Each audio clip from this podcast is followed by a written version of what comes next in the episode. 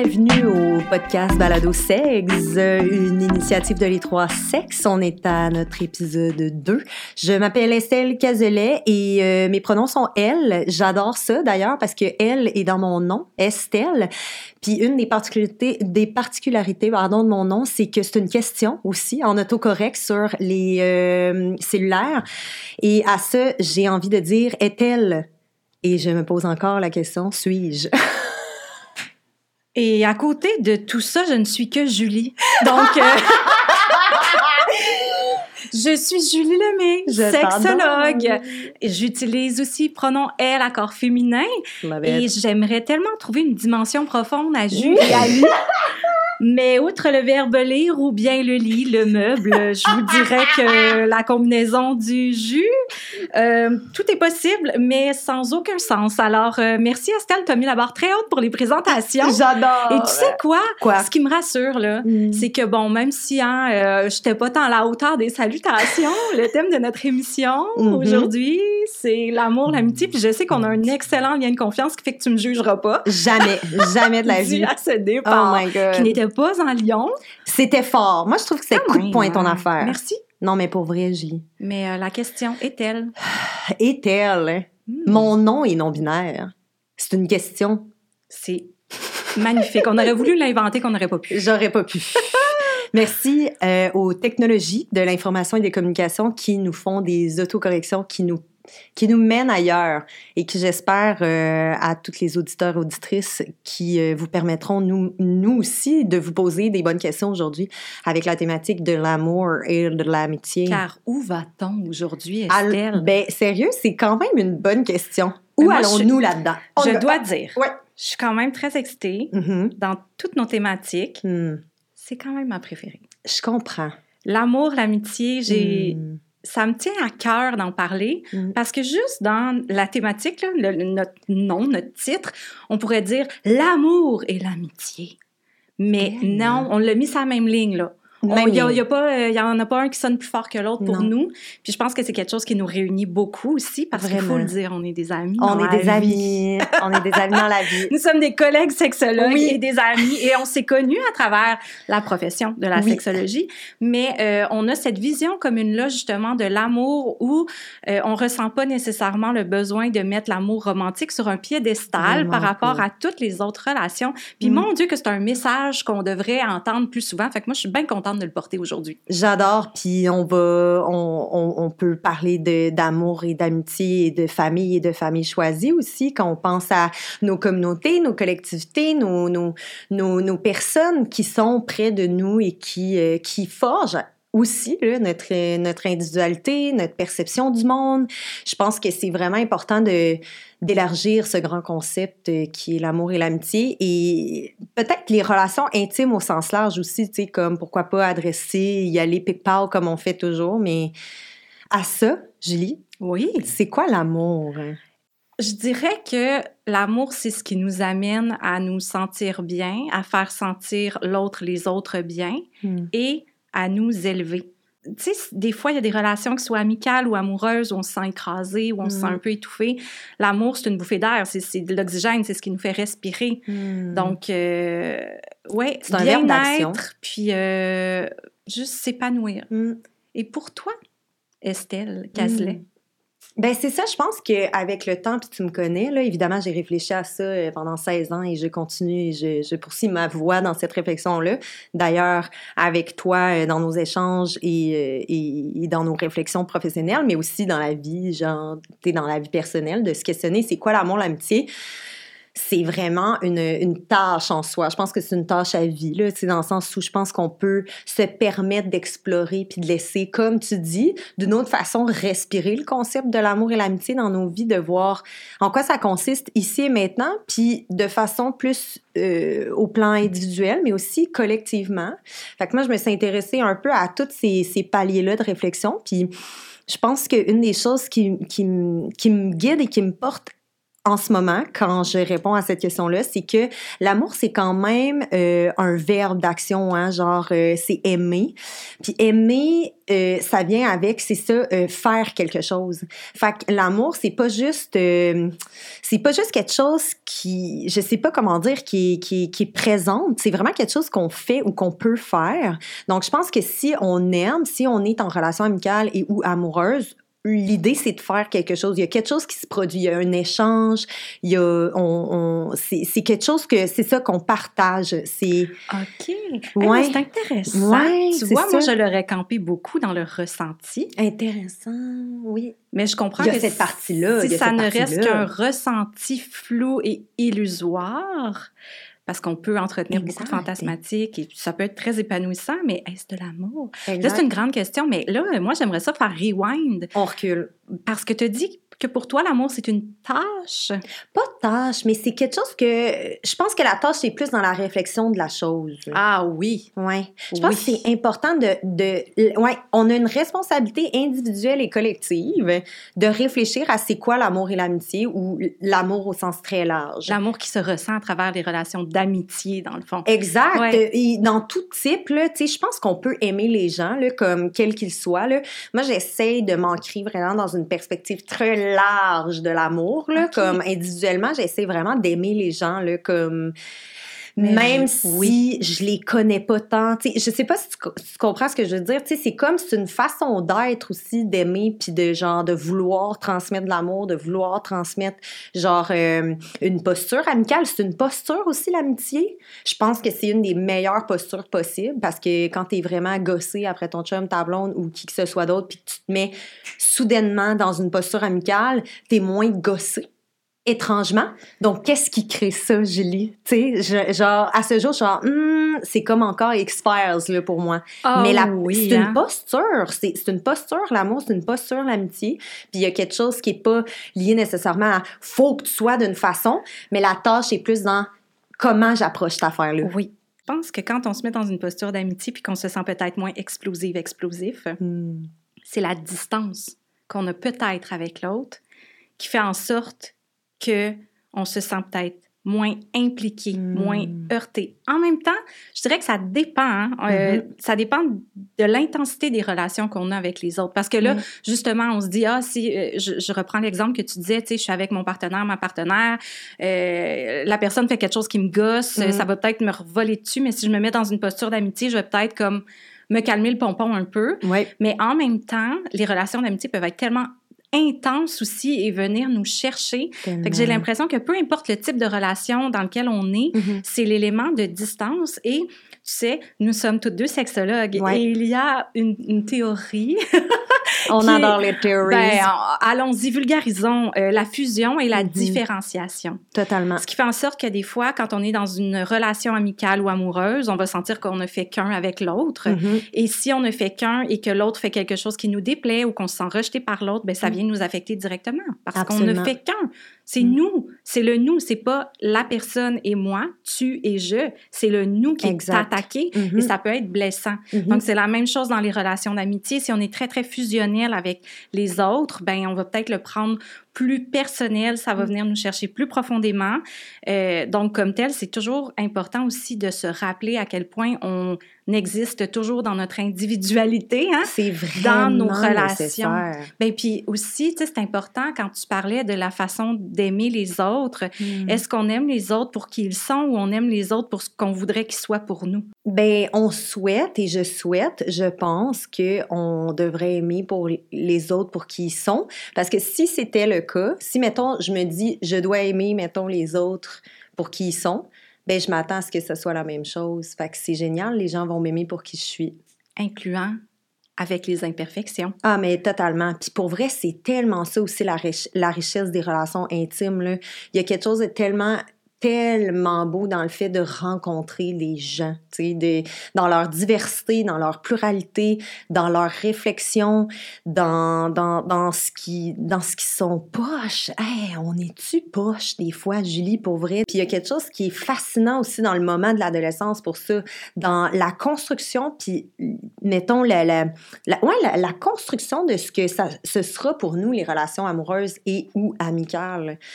C'est sûr qu'on se fait Mm. dire puis on se fait balancer euh, beaucoup de choses sur qu'est-ce que ça devrait être, l'amour et l'amitié, mais je pense qu'il y a, il y a l'espace à notre époque de, de, d'y réfléchir un petit peu plus quand même. Tout à fait. Mm. Il y a s'aimer soi-même On adore. et aimer les autres. Tout à fait. Tu sais la phrase de RuPaul? How the hell you gonna love somebody? If you can't love yourself, How the hell you gonna love somebody else? oui. Cette phrase-là, elle est très belle, elle est très vraie, Ouais. mais je la trouve très dure. Elle est tough! Ah, Merci! bon, ok, aussi? genre, ok, je pensais, on s'en allait là, mais Non, non, je mais je, aussi, mais- On dirait que c'est tabou de dire ça parce que moi, je, je trouve que apprendre à s'aimer soi-même, Mhm. quand on comprend mieux qui on est, quand on, on apprend plus à s'aimer à travers ces zones d'ombre-là Mhm. aussi, Mhm. on va plus se canaliser puis pas pitcher nos choses nécessairement dans la face des autres, on va dire ça comme ça. Mais je trouve ça dur quand j'entends si tu peux pas t'aimer toi-même, comment peux-tu aimer quelqu'un d'autre? Je comprends. Il y a une base quand même de ne pas aller rechercher constamment l'approbation chez les autres puis s'aimer strictement à travers le regard des autres parce que là, mon Dieu, que c'est fragile puis mon Dieu, qu'on est en posture de dépendance Ce par rapport veut aux pas, autres, comme tu disais au pas. départ. Tout à Mais fait. l'amour de soi, ça s'apprend aussi pendant toute la vie. Donc, juste d'avoir ce cheminement-là parallèle, de dire j'apprends à m'aimer puis à prendre soin de moi Mhm. et j'apprends à me gérer, le Mhm. fameux gère-toi. Oui, J'apprends à me gérer en même temps que je peux aimer aussi. définitivement. Vraiment. Oui. Fait que, tu sais, c'est comme un long cheminement. Là. Nous, on va proposer des belles réflexions Oui. hein, à travers tout ça. Oui. Euh, de célébrer les différents types d'amitié, de se donner une chance aussi, hein, de Eh. ressentir. Ouais. Euh, et moi, je dirais euh, célébrer les différents types de- de- d'amour. Revenons là-dessus. Oui. Attends-tu, on, Ouais. on y va? Mhm. Parce que euh, je trouve que moi, j'ai une métaphore pour l'amour, OK? Une belle image. J'ai tellement hâte. Tu sais, les courtes pointes, là, avec Oui. du patchwork, des Oui. pièces de tissu. Mhm. Ben moi, je vois l'amour comme ça. OK. Chaque relation est une pièce de la couverture. Puis ben, Mhm. quand on a frette, effectivement, la petite couverture, elle peut venir sur nos épaules, tu sais. Mais en même temps, il faut apprendre à se réchauffer nous-mêmes. Mais je trouve que chaque relation a tellement sa richesse, puis un apport qu'on Mhm. peut avoir que si on se dit, ben moi, l'amour, ce n'est que romantique, donc je veux un, une des partenaires amoureux Mhm. et que euh, on repose juste sur une couverture, hein, on n'a pas de patchwork, puis que là, la couverture s'en va, fait frette. Sérieux, puis on s'entend que si c'est juste l'amour romantique, euh, tu vas avoir juste un petit carré. Mais je pense que le monde y voit ça comme une très comme un snuggie. Ah! Vous savez les snuggies là, les grandes couvertures là qu'on Oui! se rentre tout le corps dedans puis avec une capuche, euh, ouais. ça enveloppe le snuggie. Ah! Moi, je pense que l'amour romantique c'est un snuggie. Ah! Oh, wow! Vous l'aurez appris à Sex. Chose certaine, il y a des auteurs et des autrices qui nous rappellent quand même plus de façon concrète, peut-être, qu'est-ce que l'amour. Bell Hooks, qui est une euh, féministe et sociologue euh, afro-américaine, nous rappelle que en fait, ça c'est un des trucs qu'elle nomme qui est l'amour, mais l'amour c'est euh, exempt d'abus. Il y a comme ça aussi qui est intéressant. J'ai envie de le mettre. Et on a, euh, il y a un philosophe que j'aime beaucoup puis que j'ai envie de vous partager en fait en quoi, ce- ce- selon lui et son école euh, de philosophie euh, amène comme élément à l'amour. Et c'est, il y en aurait sept, genre la charité, la gentillesse, l'imagination, le pardon, la fidélité dans le sens euh, euh, traduit de la loyauté, euh, loyalty, la générosité et la patience. Toutes des caractéristiques Des qui caractéristiques partie- qui de- déclineraient l'amour. L'amour, ouais. Je peux-tu ajouter une variable? Oui, absolument. Les diversités. Ah, absolument. Les diversités dans le sens, euh, les Oh. diversités euh, plurielles, plurielles. Ah oui, euh. ouais, comment les Oui. jeunes ou les personnes de la diversité sexuelle et pluralité de genre vivent aussi hein, ces, ces relations-là, puis comment il, euh, il y a des trucs tellement nice aussi qui sont sortis des, des, des collectivités puis des communautés queer aussi par rapport à ça. La notion de famille choisie, par exemple. Oui. comment l'amitié aussi est au cœur, je pense, des relations queer. Je pense qu'il y a quelque chose de, de, de fascinant puis de, ouais, de- d'intriguant. Oui. Mais on a choisi justement de parler un peu de nous hein, euh, Mm-hmm. Ben à oui. travers ce podcast-là, justement pour créer cet espace sécuritaire, puis euh, ce safe space, puis aussi de, de, de- juste Mm. d'exposer Mhm. tout ce qu'on peut euh, représenté en fait dans notre variété de vécu. Puis je dirais que moi, cette notion-là euh, d'amour pluriel puis de célébration de l'amitié fait beaucoup Mhm. partie de ma vie. Mhm. Étant une personne en self-partnership, déjà de quoi qu'on parle quand on parle de self-partnership? alors on parle ici d'un mot que j'ai appris aussi beaucoup sur le tard. Hein? Sur le Ça, tard, on là. parle de Mm. vocabulaire à travers sexe, là, Ouais. tu sais, l'importance des mots, puis des mots qui existaient même pas quand j'étais adolescente, par exemple. Le self-partnership, ça a été amené dans le- l'espace public par Emma Watson, fou. Hermione Hey, Granger. donc, voilà deux minutes et demie. Là. a deux minutes et demie, Ouais. quelques années. Ouais, exact. Oui, elle est allée parler justement publiquement du fait qu'elle se considérait en self-partnership. Alors moi, je le traduis librement par euh, partenaire en soi. C'est tellement C'est une beau, bonne hein? traduction. J'adore ça. Partenaire en soi, euh, c'est beau, mais ça peut être difficile à vivre justement ce Mhm. type d'amour-là parce que bien que je vais parler pour moi, Mhm. parce qu'il y a plein de façons de vivre son self- self-partnership, C'est clair. je vais avoir vraiment une grande diversité d'amitié, Mm. de personnes de plein d'horizons différents, tellement intéressants. Comme la petite courte pointe affective, là, elle est riche, elle est belle, mais mon Dieu, que j'ai pu me faire violence en me disant, mais où est The One? Et pourquoi je ne suis pas l'élu du cœur de quelqu'un? Donc, ça, c'est un vécu justement dont on entend peu parler parce que souvent, on va penser plus à quelqu'un qui habite seul, par exemple, Ouais. ou qui n'a pas envie d'avoir un, une partenaire romantique comme étant euh, célibataire, Oui. donc en transition. Hey, ça, c'est tellement vrai. Quand c'est pas le cas, c'est comme si c'est. Il y, a, il y a- il y a un stigma autour de cette, de cette, de cette euh, étiquette, en fait, euh, statut. En fait, c'est un statut, je pense, social, être euh, célibataire. Puis c'est vrai que c'est comme le genre de seul statut qui est comme Ah, il, il se peut que. Mais pour plein de gens, c'est Ben non, il se peut pas que, là, je suis. En fait, c'est ça qui est ça. Il y a comme un, un stigma, puis Ouais. une obligation à ce que ça bouge autrement. Oui, exactement. Puis des fois, des questionnements de oui, mais qu'est-ce qui fait que cette personne-là n'est pas en couple ou n'est pas en relation amoureuse? Qu'est-ce qui, qu'est-ce qui fait défaut? Hmm. C'est ce petit regard-là qui peut être posé, peut être courant. Fait que juste de rappeler que ça existe à travers, euh, ça peut être pour plein de raisons. Je veux dire, il y a des gens de toute orientation sexuelle qui pourraient justement ne pas nécessairement souhaiter avoir de relations Absolument. amoureuse, ne pas souhaiter avoir de relations sexuelles. On en a parlé dans le premier épisode. Mhm. Et euh, je dirais aussi qu'il ne faut pas oublier les orientations aromantiques Sérieux. et asexuelles. Absolument. Parce qu'effectivement, une, une fois de plus, tout ça est, est, est personnel aussi, puis individuel à soi. L'affaire que tu soulèves qui est important, par exemple, c'est qu'il y a quand même des pressions, puis des, stigmas, puis de, de, de se faire violence soi-même, puis de, de, de, faire violence, en fait, aux autres, en, en, en induisant des, des relations ou des, des formes de relationnelles qui, qui ne nous collent pas à la peau. C'est oppressant, c'est difficile. Tu sais, mettons, moi, j'ai grandi en toujours pensant que l'amour était pluriel. Je suis tombée sur les définitions et la notion de polyamour euh, dans, dans, dans, dans ma vie euh, en 2012, en fait, euh, vivement la grève. Euh, mais on dirait que depuis ce jour, je, je navigue là-dedans. Donc, ça fait longtemps, là, Julie, que je me pose la question polyamour, point d'interrogation. Puis une des choses que je me suis rendu compte dans ma vie, puis dans la perception qu'on se fait même aussi de, du polyamour, euh, c'est que euh, polyamour, c'est un peu comme dire monter en haut, tu sais. C'est un pléonasme. OK. Je suis rendue là, moi, dans ma, dans ma réflexion de la patente. J'aime ça. Parce que l'amour, c'est pluriel. Oui, tout à fait. Et si on dit que l'amour est pluriel, si on dit que l'amour, c'est l'amour, que, qu'il est pluriel, qu'on peut le définir aussi, hein, qu'on soit en self-partnership, euh, indépendamment de nos statuts relationnels, ben pour vrai, comme il n'y a, pas de, de, de, de stigma associé nécessairement.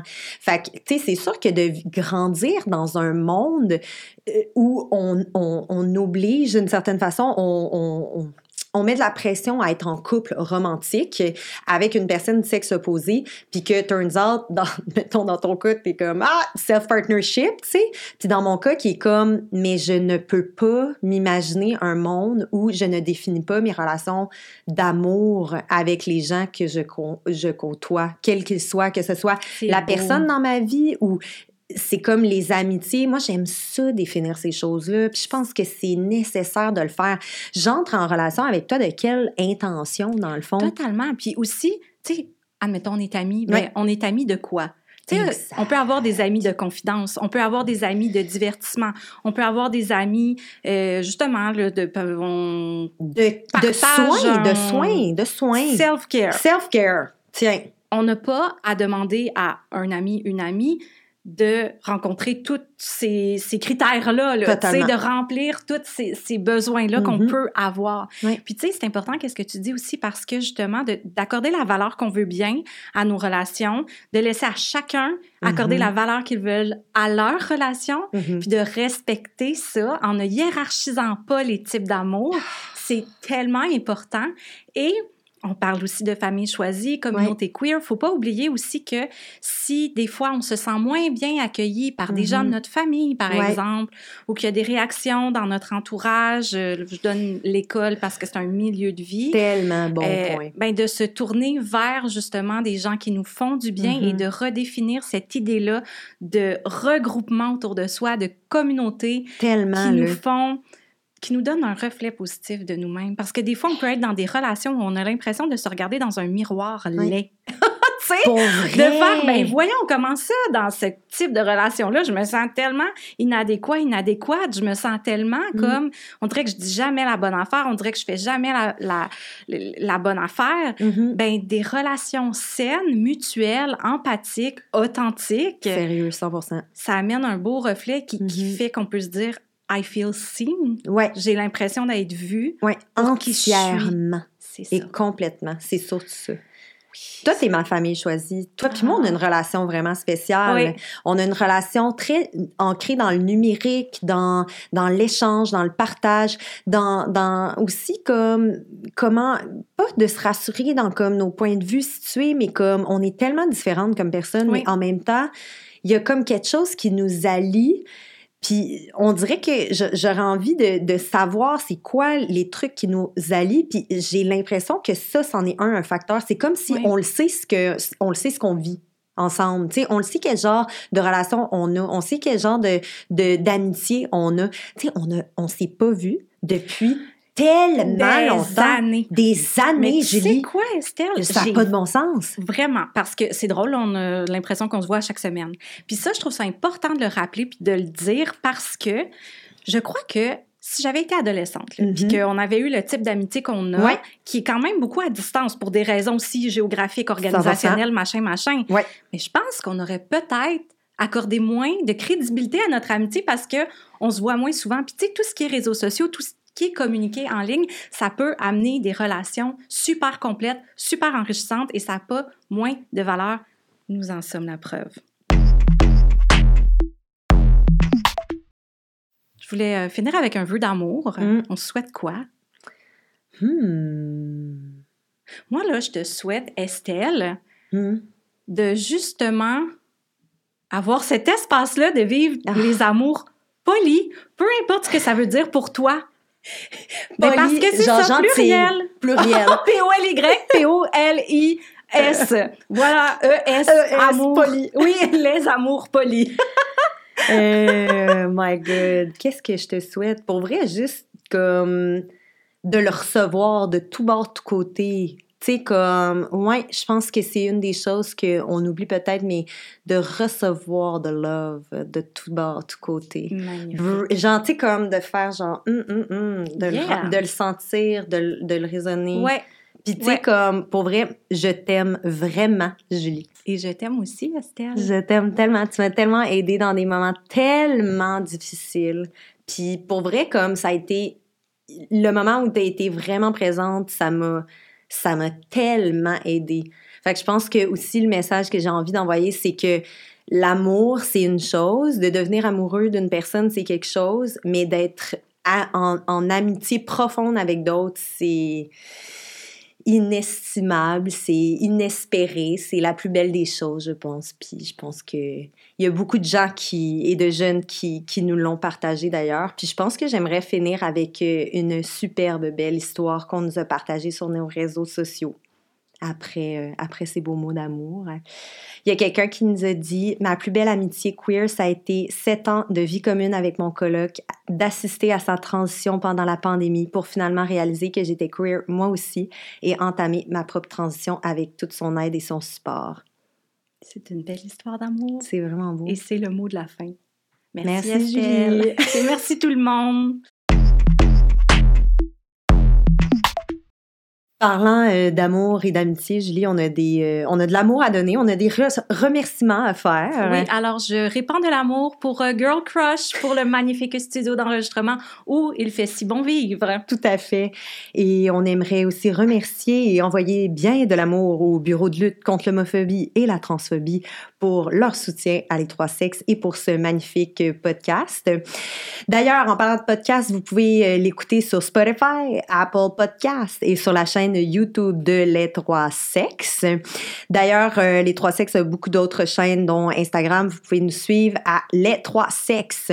J'aimerais aussi envoyer beaucoup d'amour, puis je lui dis, par exemple, depuis quelques mois déjà, mais à notre graphiste et motion designer, Jérémy Gueux. Sinon, à euh, notre styliste de l'épisode d'aujourd'hui, Laurence Moreau et euh, aussi pour euh, notre fantastique compositeur du Jingle Jingle Jingle euh, et qui nous a fait une musique originale fantastique pour ce podcast, Teddy Grewis, je t'aime.